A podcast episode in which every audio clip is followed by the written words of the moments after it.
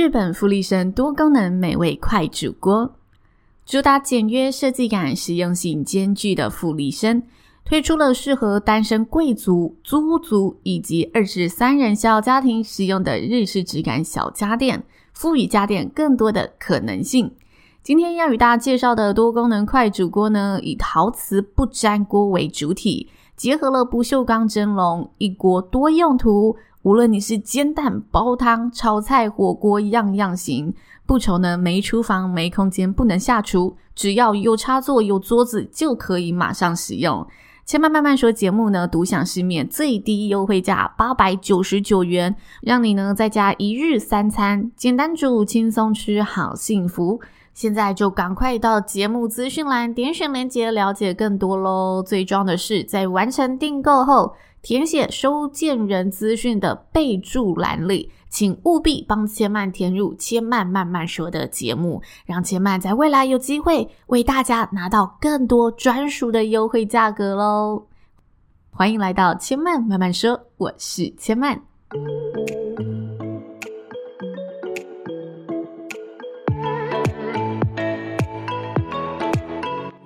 目前频道在 Apple Podcast、Spotify、KKBox 以及。Google Podcast 都听得到，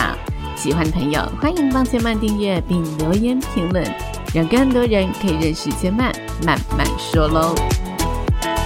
拥抱知性灵魂，从阅读好书开始。欢迎来到千曼说书的系列。今天呢，千曼想要来跟大家分享的书籍是《过好任何一种生活》。这本书呢是慈怀读书会呃主编所编辑的书籍，里面呢汇集了三十三则的故事。那慈怀读书会呢，它是一个嗯、主打深夜求解的自媒体频道，就是当大家觉得哎一整天真的好累哦，好辛苦哦，你可以到那个、平台上面去看各式的文章。那它的文章内容呢是比较情感啊、励志文学、心灵上的对话，主打呢希望可以让大家在阅读当中找到自己，获得温暖和成长。我个人认为呢，如果你是平常就喜欢在一些内容媒体网站上面看看文章，然后阅读别人的呃部落格生活故事这种比较软性类的分享的朋友，呃，这本书的调性你会蛮喜欢的，应该会跟你蛮吻合的。那这次这本书的说书方式呢，千嫚会从三十三则的故事挑选两则故事作为这本书的分享，同时呢，跟大家分享我阅读完这两则故事所呃另外得到的一些启发。那大家准备好，我们就开始今天说书的内容分享喽。我想跟大家分享的这一个呃主题叫做“强者谈坚持，弱者谈喜欢”。那他主要是在跟大家聊他对喜欢这件事情的定义，以及大家要怎么样去做自己喜欢的事情。他说呢，如果你没有能力做好自己不喜欢的事，喜欢就会变成弱者的借口。那他跟大家分享了一个故事。他说呢，某一次他们在团队里面要招聘一个人，那一位应聘者呢，一开始就表明，诶，如果这个工作呢是自己不喜欢的工作，他就很难做好，所以他来应征呢，就是想要做他自己喜欢的事情，也因此只要做他喜欢的事情，他就有把握自己可以做好。于是呢，这个作者就问他啦，他说：“那你之前做的工作是什么呢？”这个面试者说：“我之前做的工作是瑜伽老师。”那他问：“所以你不喜欢瑜伽吗？”他说：“刚开始的时候是蛮喜欢的，但是做了一段时间就不喜欢了。”接着呢，面试官又继续问他：“那你现在喜欢什么？”那这个面试者就说：“诶，我喜欢做营运管理，所以我报了很多的网络课程，也把难度很高的呃经营管理的书籍给看完了。”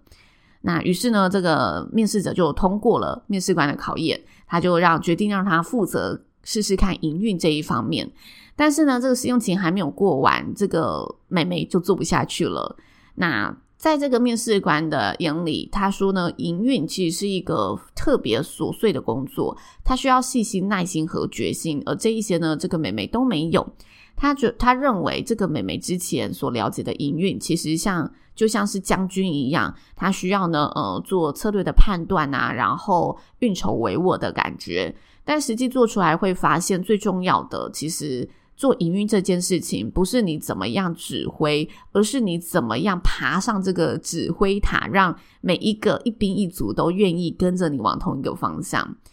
那他说呢？诶，他自己认为他写的这个段子是平平淡淡、默默无闻的，所以也不太励志。他以这个作为开头呢，是蛮冒险的。通常的这个开头到这里，大家可能都会不想再听下去了。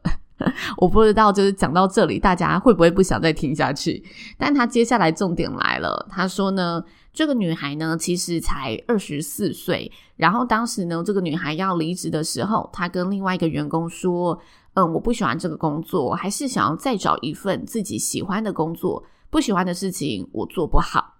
那他其实很想跟这个女孩说，如果你没有能力做好不喜欢的事，那么喜欢就会变成弱者的借口。因此他说，强者谈坚持，弱者只一昧的谈喜欢。因为一句不喜欢可以甩掉所有的不努力、不作为、不坚持。那喜欢是什么呢？这里作者的定义是：喜欢代表某一个时间点的短暂情绪，无论呢是你喜欢的工作，还是你喜欢的人。当你经过一个长时间的相处之后，你会发现，其实这个喜欢里面也包含着诸多的不喜欢。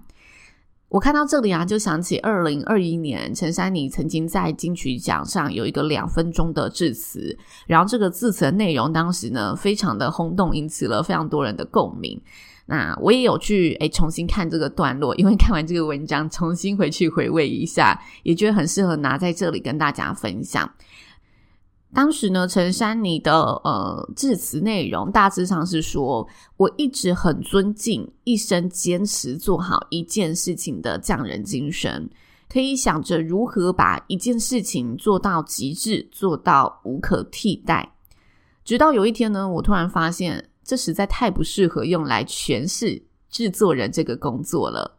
接着呢，他举出了很多例子，就是诶，制作人要做什么工作的例子。比方说呢，他说制作人要开很多会啊，要平衡唱片公司的期望和歌手的挫折以及梦想，要在很短的时间内做很多的功课，并且要具备呢编曲，也要具备沟通的能力，要决定用什么样的乐器，该怎么让不同世代、不同风格的乐手碰撞出新的可能。同时呢，制作人还要为这些呢已经走红，但是却在懵懂之中迷茫的艺人指出一道方向。在别人不相信他们可以创作的时刻，要给予他们能量，给予他们魔力；要在所有人都踌躇犹豫着该如何做决定的时候，告诉他们你是可以的。当制作人呢，其实说穿了就是要学会做好所有的事情。但是呢，他在这之中又发现，发现人呢其实很容易高估自己的能力，低估事情的复杂性。发现呢，我们人们容忍错误跟创新的几率其实是成正比的。发现呢，我们不能过度迷信才华和风格，要在流俗套装和离群孤高间小心拿捏。发现原来学会做好一切不喜欢的事情，才能让你更喜欢自己正在做的每一件事情。他说，这就是制作人的工作。在音乐和音响之间去整合一切琐碎的创意，用一种匠人的精神做到极致，做到无可替代。陈珊妮老师当时这段话最常被人家下标的一个重点，就是学会做好一切不喜欢的事情，才能让你更喜欢自己正在做的每一件事情。我觉得这个道理就跟这本书这一篇文章的作者想要谈的内容是一样的。那我们继续回到文章，跟大家分享他接下来作者跟大家分享的故事。他说呢，他的女儿小美从四岁开始就学琴。嗯、我是觉得他女儿应该比较小美啦，应该是他的化名。他说呢，我对他没有什么特别的要求，就是希望呢，他能从小坚持去做一件看上去很棒，但实际上却枯燥的要死的事情啊。他说呢，报名之前他有问过小美说：“诶，你喜不喜欢钢琴？”然后他说：“诶，他喜欢。”但是后来呢，每到练琴的时刻，小美呢都恨不得把钢琴给砸了。朋友呢有一次到他家看到这种状况，就说：“诶，你不要再逼孩子了，你还是挑一件他喜欢的事情让他做吧，这样子才能更加的事半功倍啊。”那每当呢，他听到朋友这么说的时候，他都会告诉他的朋友说：“这种鸡汤你千万别喝。”我们来分析一下人性，喜欢是我们的本能，但同时喜新厌旧也是我们的本能。如果我们都是按照呢这个本能行事的话，那么每个人都会是失败者的。而且教育本身就是违反人性的。像是呢，亚洲天王周杰伦，他已经算是天才了嘛。两岁会哼歌，三岁呢唱得有模有样，去妈妈的同事家呢摸了钢琴都不想走。他那么喜欢音乐，这么有天赋，但是他学钢琴的时候也是一样啊，不想练琴，被妈妈呢呃用藤条打，所以他只有时候听妈妈的话。那人生实苦，喜欢并不能让他变得容易。幸运的是，我们还拥有一种人性。他接着告诉他，其实每个人都拥有容易被成就感支配的人性，因此他定义出来，喜欢就是站在山上看山下的风景，而成就就是你在半山腰的观景台不断的登山的过程。在本能的喜欢与有效的成就感之间，一定会有一段上坡的路，而支撑你完成这段上坡路的，不是喜欢，而是信念。一件事情呢，有所成，一定是十 percent 的喜欢加上九十 percent 的责任。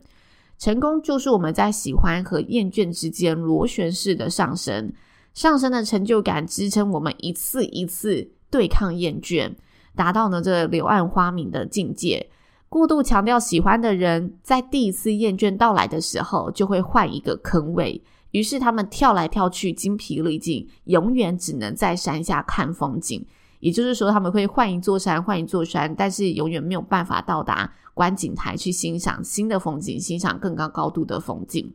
接着呢，在文章的最后，这名作者说，英国小说家威廉·萨默塞特·毛毛姆，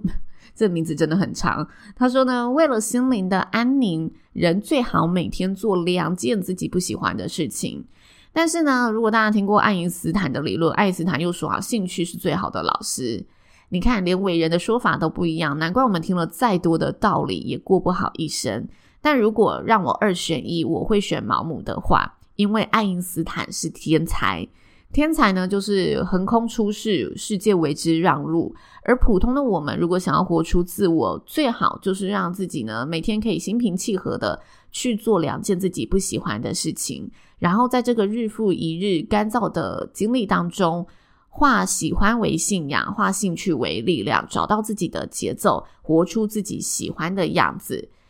因此呢，他再次的强调：强者谈坚持，弱者才谈喜欢。这本书呢，我还有略过一些他其中举例的故事啦，但是呢，我挑了他四个举例当中，我认为诶比较接近大家生活的举例，其他都是更加名人的举例。那其实我为什么会想挑这一个章节呢？除了他让我想起了陈珊妮老师的这一段非常感人的字词，这段文章其实也同时让我有了一些自我的省思和鼓励，因为我自己呢。一直以来都非常确定，我喜欢的事情就是口说，喜欢主持，喜欢沟通。那我也很坚持，要我每一个工作都可以是符合这些内容的。所以，像我经营 Podcast 也是符合其一的内容嘛。但是呢，其实我在呃经营个人品牌这件事情，我觉得最困难的啊，就是你每个方方面面都要顾到，其中就包括了我。不喜欢的事情，包括我需要去经营 IGFB，呃，我的手机啊，其实使用时间大概每天平均是两个多小时。然后我朋友就会说：“诶、欸，其实你要经营个人社群的人，你花这种时间是蛮少的。”然后我都会有点心虚，因为我知道我自己在这部分是做得不够好的，而且我也没有真的付出了百分之百的力气去做它。那讲好听一点，我觉得有时候我会说哦，我就是佛系经营啊。然后大家如果呃听到我的主持愿意口碑相传，然后听到我的 podcast 愿意做分享，这些都是我在我主要上面主要的战场上面做出的很好的成绩。那这个副战场，我觉得就有心力再去做吧。有时候我也会给自己这样子的声音，我觉得这某层面其实就是自我的逃避，自己给自己的一个理由和借口。但这篇文章就让我哎觉得重新要去好好调试这一些事情。我在看完这一则文章之后，为自己得出了一个结论。我觉得生活啊，不可能全部都是你喜欢的事情，包括我自己行动的方向也是如此。所以我认为之后，